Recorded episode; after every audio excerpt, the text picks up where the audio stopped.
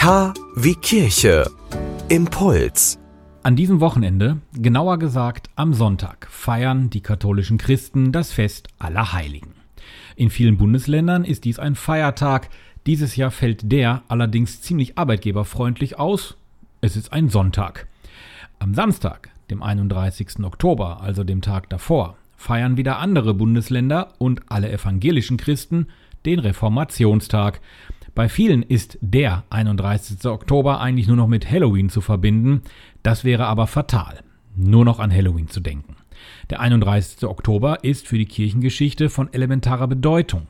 Martin Luther, Augustiner und Theologieprofessor, wurde am 31.10.1517 zum wohl bekanntesten Reformator der Kirche, kam er doch mit seinen 95 Thesen um die Ecke. Wie nun bewiesen ist, schlug er diese zwar nicht an die Tür, aber dennoch sollten sie die Kirche drastisch verändern. Er stritt sich mit den Bischöfen der Zeit um die Sakramentenlehre, die Heilige Schrift, deren Inhalt.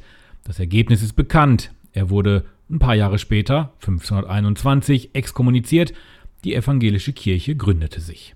95 Thesen sorgten also vor über 500 Jahren für Aufsehen. Vor gut 2000 Jahren, da gab es jemand anderen, der für Aufsehen sorgte, Jesus, der stieg auf einen Berg und redete und lehrte. Neun kurze Aussagen, die noch heute für jeden Christen Bedeutung haben sollten und am Wochenende das Thema in den Gottesdiensten sein wird. Selig die arm sind vor Gott, denn ihnen gehört das Himmelsreich. Damit fängt's an. Nicht die Reichen sind die, denen alles gehört, sie können sich zwar alles, fast alles leisten, erkaufen, aber sind sie dadurch wirklich glücklicher? Ist es nicht vielmehr das Gesundsein, das Leben mit Freunden und Familien, das Zufriedensein, das zählt? Auch wenn wir in Zeiten von Corona nicht wirklich viele Freunde treffen können und dürfen und auch nicht viel erleben dürfen und sollten. Die nächste Aussage verschafft uns dann doch Mut. Selig die Trauernden, denn sie werden getröstet werden. Trösten, das ist in diesen Zeiten oft nötig und seit Mittwoch, seitdem wir wissen, es kommt der nächste Lockdown, wahrscheinlich noch viel mehr. Und wir sollten aber auch eins nicht vergessen. Allein über 1,16 Millionen Tote, die weltweit nachweislich bis heute an Corona verstorben sind. Die, die sind im Gedächtnis vieler. Und dann gibt es natürlich noch die vielen anderen, die eines anderen Todes gestorben sind. Auch die und die Angehörigen wollen wir natürlich nicht vergessen. Aller Toten gedenken wir in den Intentionen regelmäßig in den Kirchen und jetzt am Wochenende auch auf dem Friedhof wenn wir an aller Heiligen und aller Seelen Kerzen für das Erinnern und das ewige Leben entzünden. Selig, die keine Gewalt anwenden, denn sie werden das Land erben. Dann hoffen wir mal, dass es keine Gewalt in der kommenden Woche bei den US-Wahlen geben wird. Nicht, dass die Menge tobt und wütend wird, wenn Trump wiedergewählt wird oder auch nicht wiedergewählt wird. Es ist wie ein Tanz auf dem Drahtseil. Aber nicht nur in Amerika, nein, auch Belarus, Bergkarabach, Polen, Venezuela, Hongkong. Und wer wendet die Gewalt an? Die Staatsmacht, also die, die das Land dann nicht erben werden. Selbst schuld. Selig die hungern und dürsten nach Gerechtigkeit, denn sie werden satt werden. Das sind dann doch die Demonstranten in meiner Meinung, die meist friedlich demonstrieren, zum Beispiel für ihre Grundrechte. Das hat doch etwas mit Gerechtigkeit zu tun, wenn man demonstriert für seine Rechte. Überall auf der Welt sollte es so sein. In Deutschland ist es so. Alarmstufe Rot. Tausende gingen und gehen auf die Straßen, haben Angst um ihre Zukunft. Corona halt. Demonstrieren, das ist ein hohes Gut und es gehört zu einer Demokratie dazu. Aber bitte, liebe Demonstranten, haltet euch an die Spielregeln. Setzt eure eigenen Wünsche, eure eigenen Forderungen nicht aufs Spiel durch das Vergessen der AHA-Regel während der Demo. Die Bergpredigt, die geht noch weiter. Das wird aber jetzt hier den Rahmen sprengen. Deswegen der Tipp: einfach mal wieder die Bibel aufschlagen. Matthäus 5, 1 bis 12. Wir können es aber auch kurz machen. Der letzte Satz der Bergpredigt, der bringt es auf den Punkt. Freut euch und jubelt. Euer Lohn im Himmel wird groß sein. Oder wie Silbermond es singen würde in moderner Art und Weise, machen wir das Beste raus.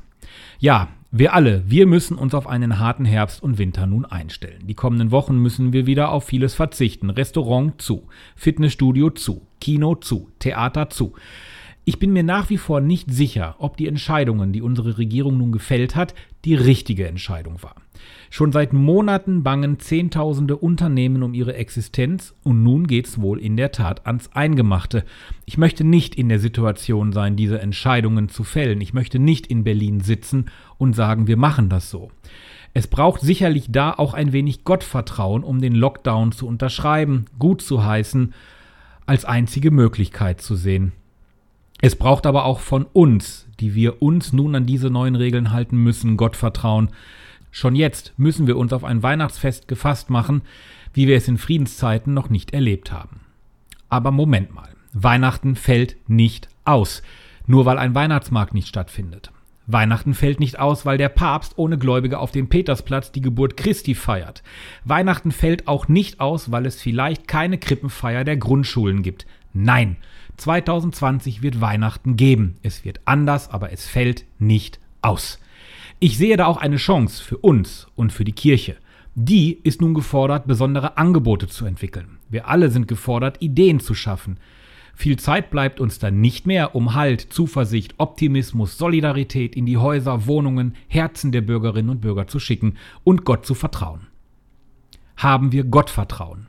Auch darin, dass die Gottesdienste weiterhin stattfinden können, dass wir Weihnachten in der Kirche feiern können. Ostern ohne Osternacht war für viele eine Belastung. Was wir alle nun brauchen, ist Gottvertrauen. Wir brauchen Hoffnung und die gibt uns der Gottesdienst. Wer sonst? Ich bin sicher, wir feiern gemeinsam Gottesdienst in der Kirche, vor dem Radio, vor dem Fernseher und in Gedanken. Das nennt man dann mit vereinten Kräften spirituelle Geistlichkeit. Uns allen fällt was ein. Es wäre doch gelacht, wenn uns ein Virus mit einem Durchmesser von 0,1 Mikrometern das Weihnachtsfest versaut. Jammern wir nicht, packen wir es an, jetzt. Haben wir Gottvertrauen, wie damals Martin Luther. Der Kavi-Kirche Adventspottländer, der Podcast zur Adventszeit. Täglich öffnen wir zwischen dem 1. und 24. Dezember ein hörbares Türchen an unserem Adventskalender mit Impulsen, Musik, Andachten, Gebeten und Gedanken. Und an den Adventssonntagen gibt es dabei spezielle Impulse für Jugendliche. Der KW-Kirche Adventspottländer dem 1. Dezember überall, wo es Podcasts gibt und auf www.kwkirche.de. Sie wünschen tagesaktuelle christliche Nachrichten, das tägliche Evangelium oder möchten sich über unsere kommenden Themen informieren? Dann schauen Sie auf unserer Webseite vorbei www.kwkirche.de. Übrigens, Sie finden uns auch auf Facebook, Twitter und Instagram.